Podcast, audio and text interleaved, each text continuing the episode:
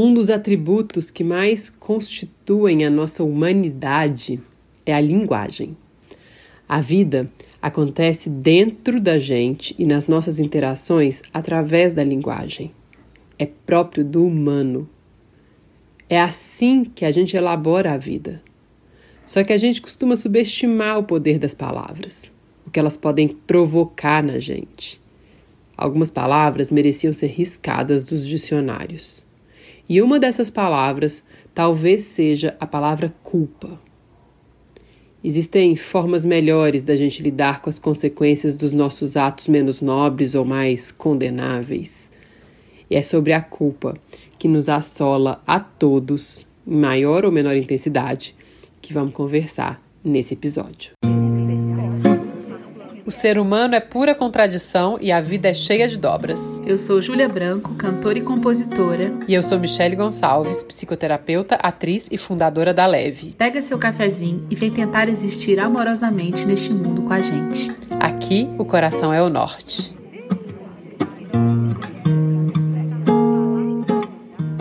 Olha, eu já vou começar esse episódio de hoje. Oi, Juju! Falando dessa. Bom, primeiro, oi, Mi. Eu já fiquei tomada aqui. Tá ótimo. Já engatei no assunto Pode engatar. porque ele bateu forte. E aí, e aí, minha gente? Tudo ótimo. Ai, Vamos aí, falar amiga. então dessa bendita palavra aí, desse sentimento aí que todos nós experimentamos em maior ou menor grau. Vamos, vamos falar.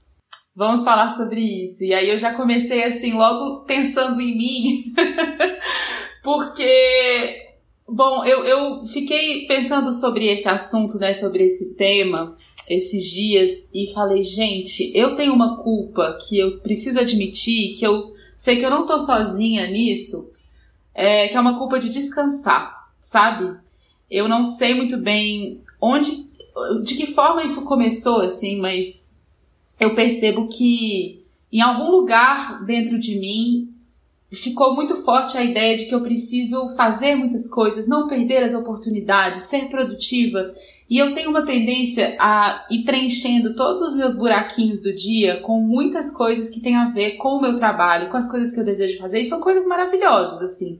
São, eu vejo que tem também um desejo grande meu de fazer muitas coisas. Mas quando tem pinta aquele momento do descanso, eu sinto uma culpa. Sinto uma culpa de descansar. E fiquei pensando que isso também é muito forte, né, Mi? Hoje, assim, na nossa geração. Ou não sei se isso sempre foi, ou se isso tá mais forte agora, mas eu percebo Uhum, essa culpa é, em várias pessoas próximas de mim, sabe? uhum, uhum. Essa culpa da, da pausa. Total. Ter culpa de ter Eu, pausa. eu também não tenho. Eu não, De não ficar à toa mais mesmo. com convicção, né, Ju? Acho que nenhum, nenhum de nós, assim. Mas, assim, eu tenho a sensação de que é algo mais agudo hoje em dia, assim. Acho que esse advento da hiperconectividade, né, que a gente fica vendo que as outras pessoas estão fazendo o tempo inteiro, faz com que o tempo inteiro, faz com que a gente fique com a sensação de que a gente tá em falta, entendeu? Então, se eu tô aqui, não tô fazendo nada e tô vendo alguém fazendo, parece que eu tô em falta, né? Assim, que eu tô em dívida, que eu tinha que estar fazendo alguma coisa junto, assim, é, agora nesse momento. E, e eu que, que tenho pra mim assim um lema que viver movimento, que gosto muito da ideia de movimento e tudo, e que né, até dedico assim a minha vida a ajudar as pessoas a entrarem em movimento na direção dos seus desejos, objetivos, né, seus projetos, empreendimentos. Eu tenho muito cuidado com esse assunto, porque porque Sim. entrar em movimento, entender que a vida é movimento, não tem a ver com não parar. Porque só existe movimento se existe a pausa, né? As coisas elas elas elas precisam conviver como tudo, né? E aí a gente, na, Sim. na Leve, a gente desenvolveu uma teoria, assim, de pensando em gestão do tempo, que é que a gente precisa pensar a nossa agenda, né, e a nossa vida, encontrando zonas, é, momentos para várias coisas. Assim, a gente dividiu assim em três zonas.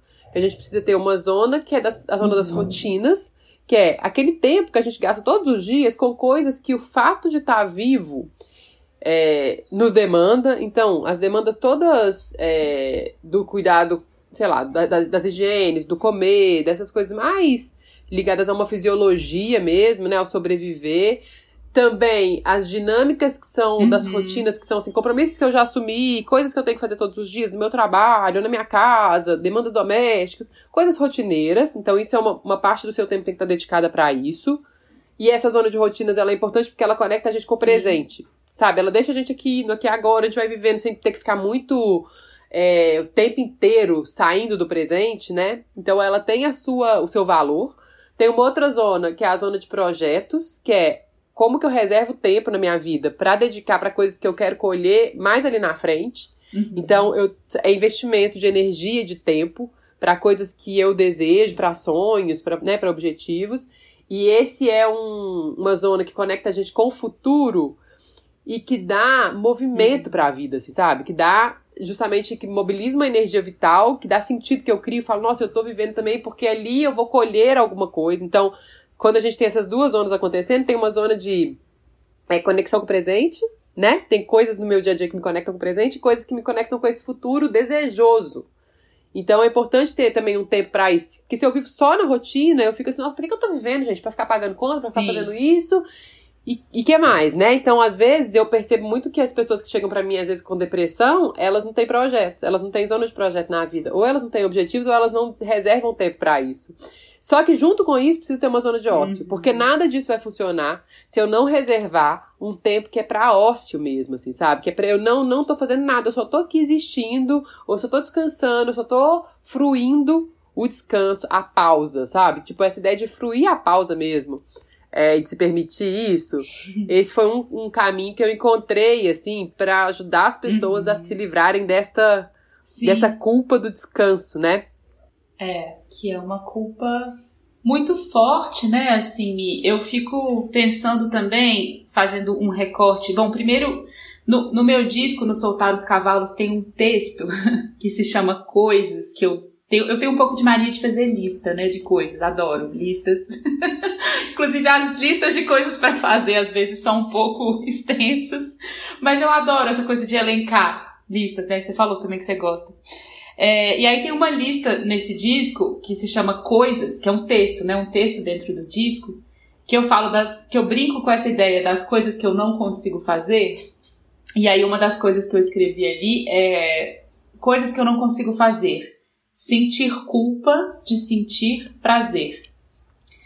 É, e aí eu fiquei pensando quanto que isso é forte, porque tem um pouco a ver, né? Assim, não que os meus projetos e os trabalhos, eles não me nutram de muito prazer, nutrem muito, mas são trabalhos, são projetos, são é, atividades que te demandam, né? Muita, muito trabalho mesmo. E o prazer que, que talvez eu estivesse falando ali tem a ver com esse prazer mais assim, mundano mesmo, né? De descansar, de ver uma série, de ficar à toa, de olhar pro teto, sabe? De comer um negócio. Comer. É, e, e aí eu também fiquei pensando assim, acho que eu, eu queria fazer um recorte também com essa questão das mulheres, assim, que eu acho que quando a gente pensa em culpa, eu acho que existe um recorte que dá para fazer com as mulheres, e eu acho que se for fazer com as mulheres negras, tem outro recorte, assim, porque de fato a gente vive numa sociedade que, embora muita coisa esteja avançando, as mulheres ainda são muito sobrecarregadas, né? É muito recente, assim, que as mulheres ocupem é, cargos de trabalhos e lugares de poder, ainda são poucas mulheres, e eu sinto que as mulheres. É, até difícil falar as mulheres, porque é isso, tem vários, vários contextos, uhum. né, diferentes, assim. Mas eu, quando eu olho, assim, a minha volta, eu sinto que a gente está bem sobrecarregada mesmo, porque existe um desejo, assim, da casa, dos seus projetos e de entrar nesse mercado de trabalho com mais presença e de sentir que as suas oportunidades são menores mesmo, porque a gente ainda vive num mundo muito desigual. Então, quase que você não pode se permitir muito descansar. E eu me lembro uhum. de conversar com uma amiga minha negra, uma mulher negra, que ela falou: Júlia, eu não posso errar. Porque se eu errar, eu perdi. E, o quanto que isso é doloroso, sabe? Você não pode uhum. errar. Isso, isso é muito violento, assim. Porque a gente é um ser humano, e é isso que você falou perfeitamente, né? Assim, como que a gente precisa equilibrar todas essas zonas, né? E aí eu tô, eu, eu tô me lembrando também de uma conversa que, que eu tive é, com a Manuela Xavier, que é psicanalista, e ela falou um pouco sobre culpa na conversa que a gente teve.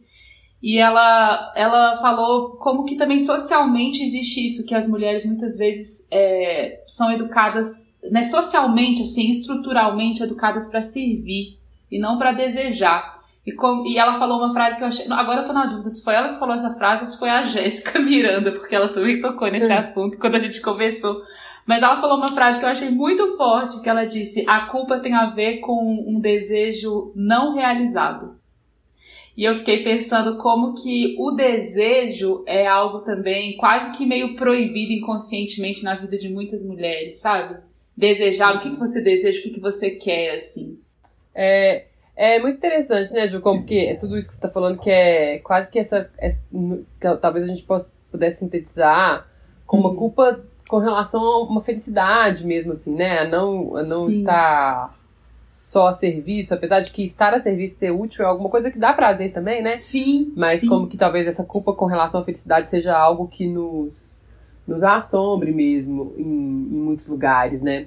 É, e, esse, e, essa coisa que você falou de não poder errar é algo muito sério mesmo, porque se cada erro que eu tenho eu ficar me sentindo culpado, tipo, eu vou para um lugar muito muito difícil na vida, porque eu sou um ser humano, né? Eu tô aqui encarnado, Sim. tô aqui nessa vida, eu vou errar pra caramba, né? E, uhum. certamente, assim, com a mulher negra, com os negros, com a mulher negra ainda mais, né? Isso é bem mais duro mesmo, então é uma carga, uhum. concordo super, assim.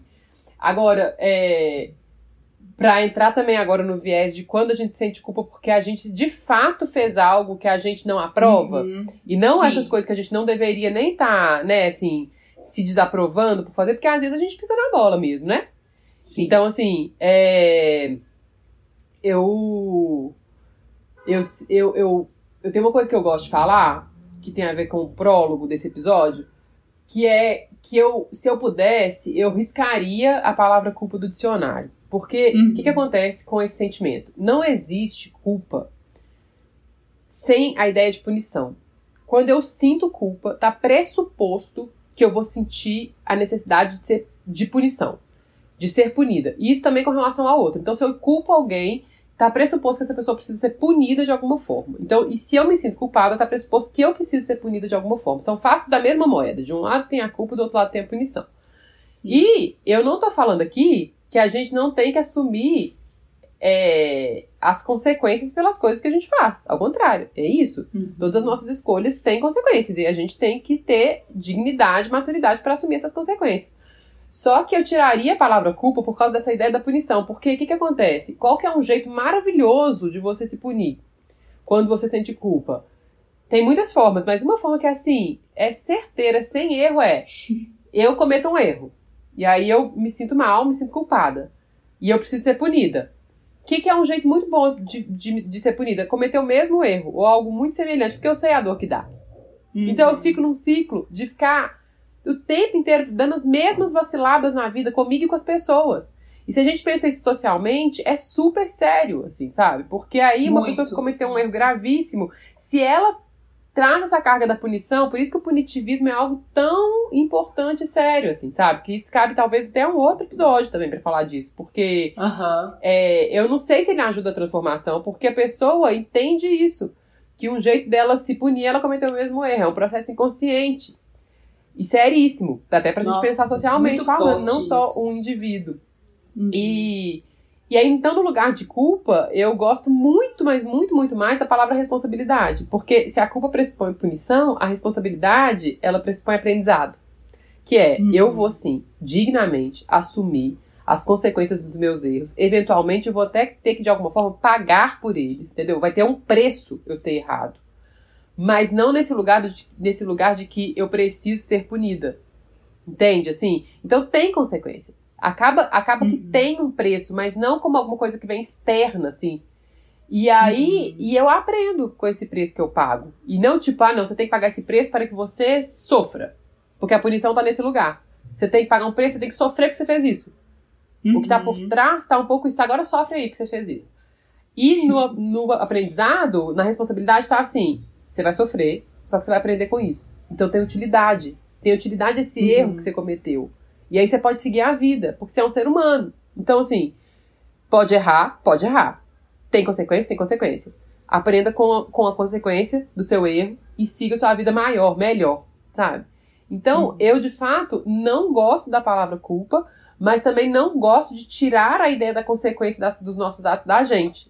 Porque eu, eu acredito muito que quando a gente assume a responsabilidade, e sempre, em qualquer interação, quer dizer, sempre talvez seja demais, mas assim, em, na maior parte das nossas interações, existem dois lados, né? É, só que quando eu tiro o olhar sobre a minha parcela de responsabilidade numa situação, é óbvio que às vezes a gente chega em situações limites, né? Então, pra gente falar, por exemplo, das mulheres. Uma mulher que tá numa situação de violência doméstica com, sei lá, de uhum. repente um homem que é ligado ao tráfico. Esse cara, que um traficante pode virar para ela e falar assim: se você for embora, eu mato sua família inteira. Em algum uhum. lugar, ela já tá um pouco sem muita opção ali mesmo, sabe? Assim, uhum. né? A coisa. Então a gente tem que, tem que ter cuidado com esse tipo de coisa. Mas assim, a não ser situações muito limites, em geral, a gente olhar para qual é a minha parcela de responsabilidade nisso é uma coisa que me empodera. Quando eu Sim. olho só para fora, só para o problema que é mais estrutural, ou só para o problema, e não estou querendo dizer que esses problemas não existam, que a gente tem que fechar os olhos para eles. Mas quando eu olho para a minha parcela de responsabilidade, eu trago um poder para mim, que é o poder de aprender com isso e de fazer diferente, ou agora nessa situação, ou numa próxima situação, sabe? Então eu acho que a palavra responsabilidade é tão mais interessante, ela é Perfeita. tão mais potente, sabe? Assim, com tudo, uhum. que eu não sei pra que, que a gente fica usando a palavra culpa, que vai gerando esse sentimento todo que a gente acabou de conversar, né? Sim. E aí, porque se a gente tira a palavra culpa, olha que doido, a gente começa assim, mas qual é a minha responsabilidade de estar uhum. sentindo prazer? Nenhuma. Uhum. Eu não caio mais nessa roubada de me sentir mal por estar tá fazendo alguma coisa que não tem problema nenhum, que eu não tô gerando mal nenhum pra ninguém, nem pra mim. Entendeu? Assim, que eu falo, eu assumo a responsabilidade de estar descansando. Beleza. É, é perfeito, é né? Fica tão Vai simples, né?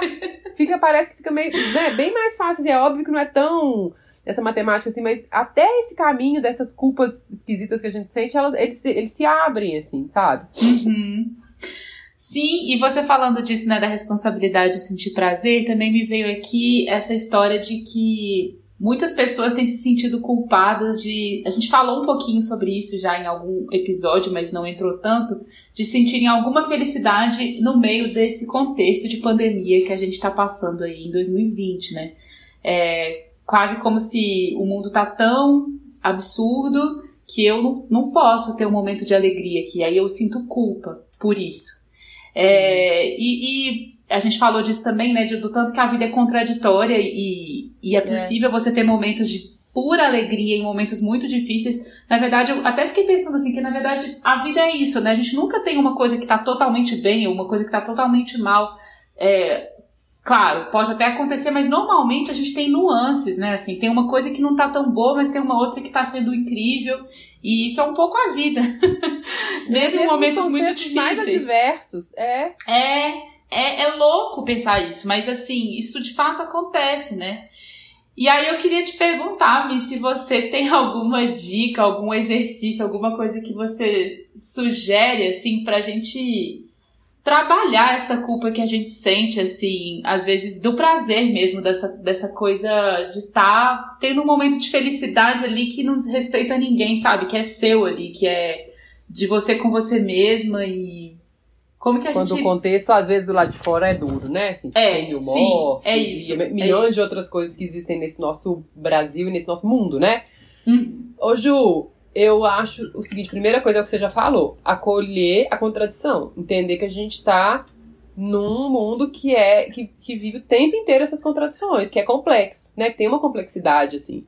E que dependendo de onde eu coloco meu foco, é, eu provoco algumas coisas na minha vida. Que é assim: primeira coisa, você pode perfeitamente ter senso crítico, ter uma atuação que está para além de você, ter um pensamento que é com relação ao coletivo, olhar, refletir, pensar em alguma coisa que não vai bem, até se engajar eventualmente de alguma forma para transformações que dizem respeito não só à sua vida, mas uma vida de todo mundo.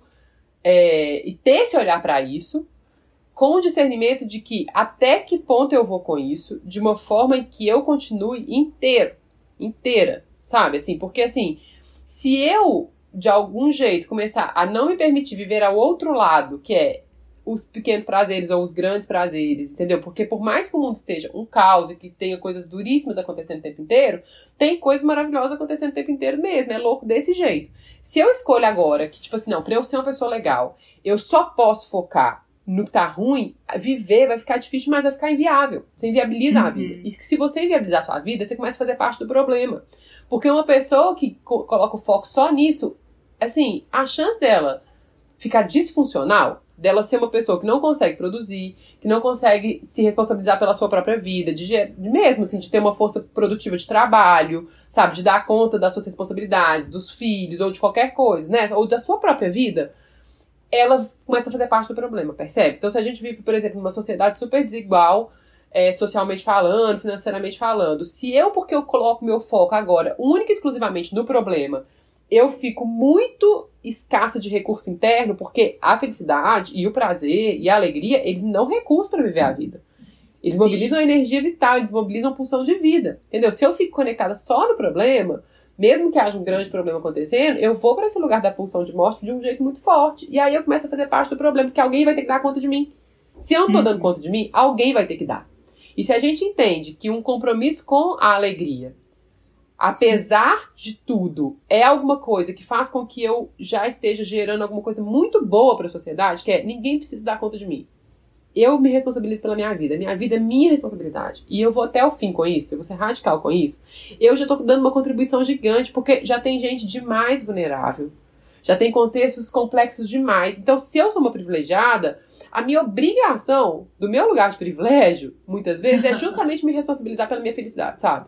Nossa. E não me emburacar. E isso não é fechar os olhos para o problema. Ao contrário, é entender como que eu manejo essa coisa de que eu tenho um senso crítico, eu tenho um olhar, eu contribuo de alguma forma, mas eu não me emburaco nessa dor. Porque senão uhum. eu vou fazer parte do problema. De dentro do buraco, ninguém tira ninguém do buraco. Se eu tô do lado de fora, eu posso jogar uma corda. Se eu entrar lá dentro, estamos nós duas lá dentro. Você tá lá dentro, entendeu? A gente ficou lá, ferrada junta. Eu de fora uhum. sou mais útil. Eu sirvo melhor ao mundo de fora. Eu sirvo melhor ao mundo se eu tô bem. Então eu preciso poder ser feliz.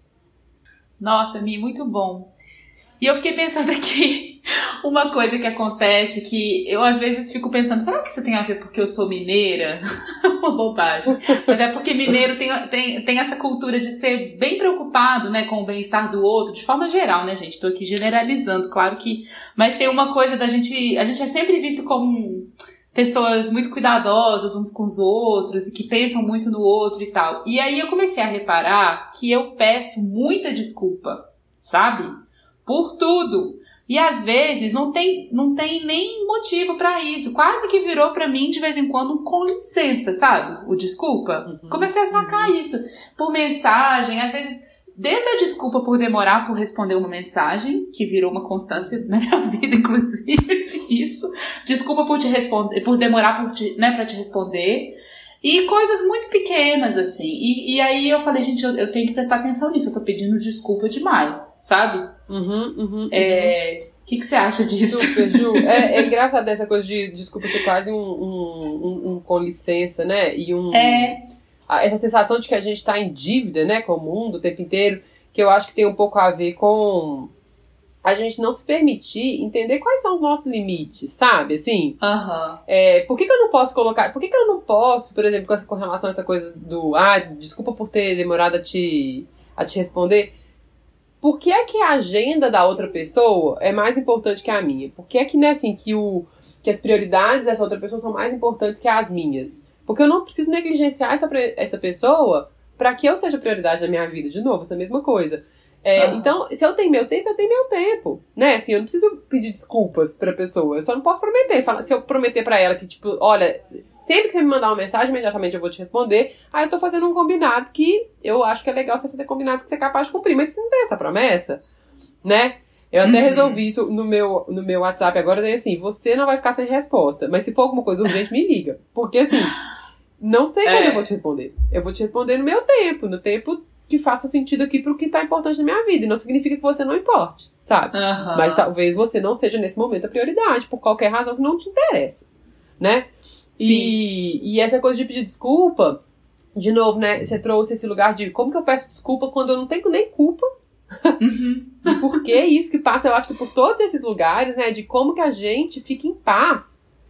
De. Eu acho que tem tudo a ver com, a, com as mesmas coisas. Tudo tá indo pro mesmo lugar, que é como que eu posso ficar em paz com estar bem, com me priorizar, com estar feliz, como me colocar nesse lugar, né? Assim, de, de um lugar afirmativo com a minha vida e comigo né? Como que talvez até tenha uma culpa meio cristã, eu acho, nisso tudo, é, assim, sabe? Acho. Nossa, eu deveria estar, é, né, assim, olhando muito para fora, senão eu sou uma pecadora. E claro, eu não, eu não acho de jeito nenhum que você tem que ficar, virar uma umbigo uma, né? Mas o outro extremo é tão problemático quanto. Acabamos de falar super sobre isso. Sim.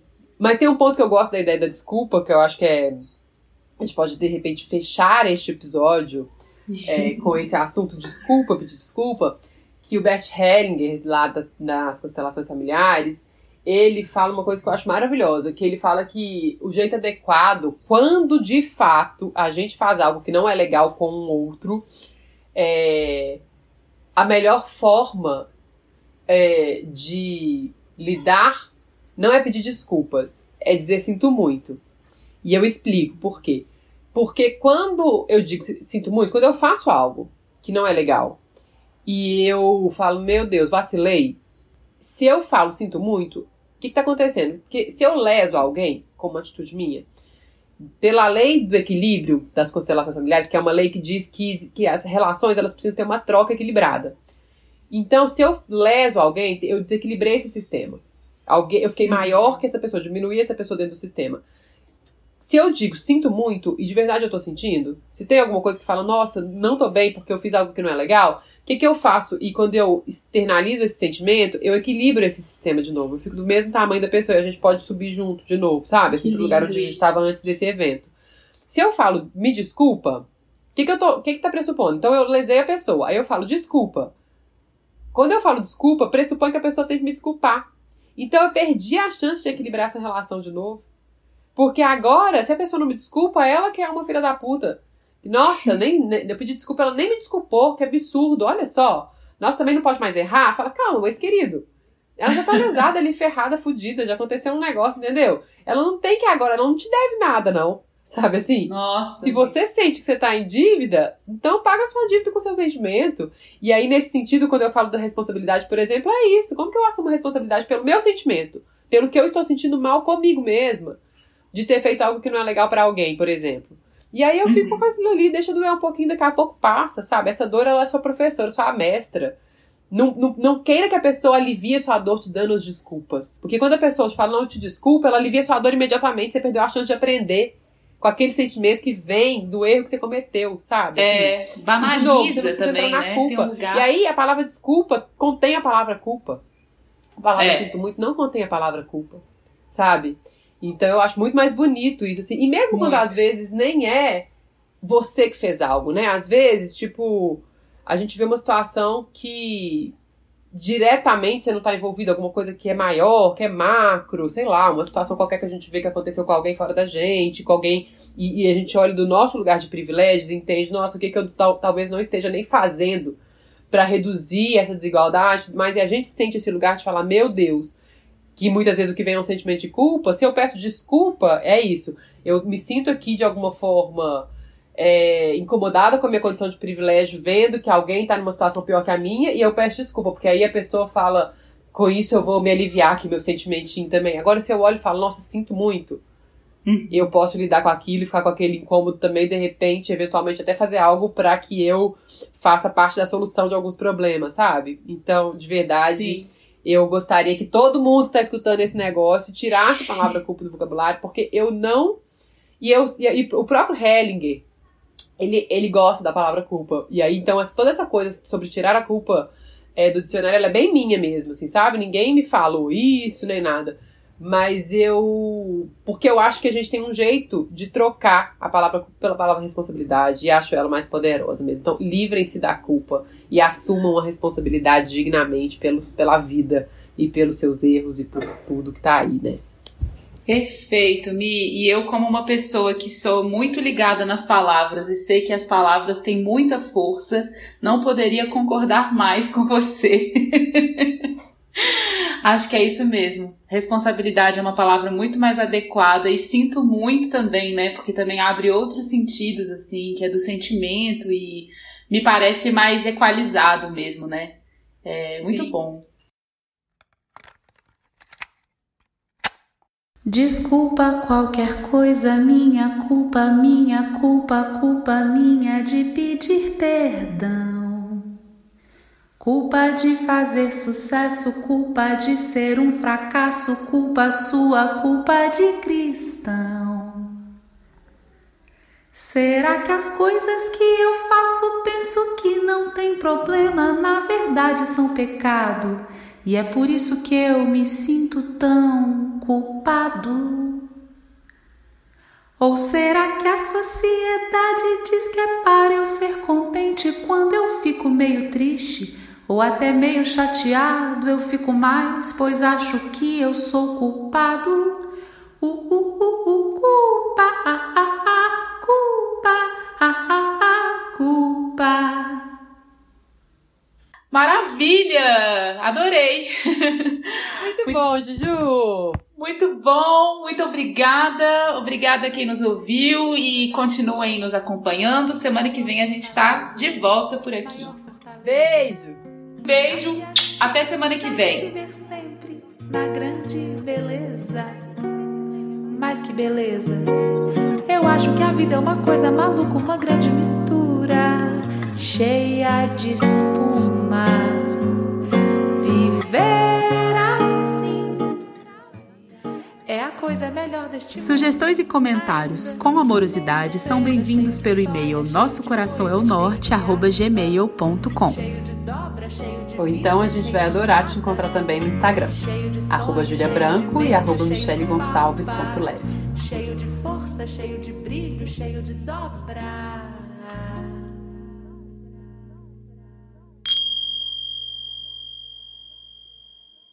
Participaram com a gente desse episódio Manuela Xavier ou Jéssica Miranda, Bert Hellinger, Banda O Terno e Ingo Silva na edição de som.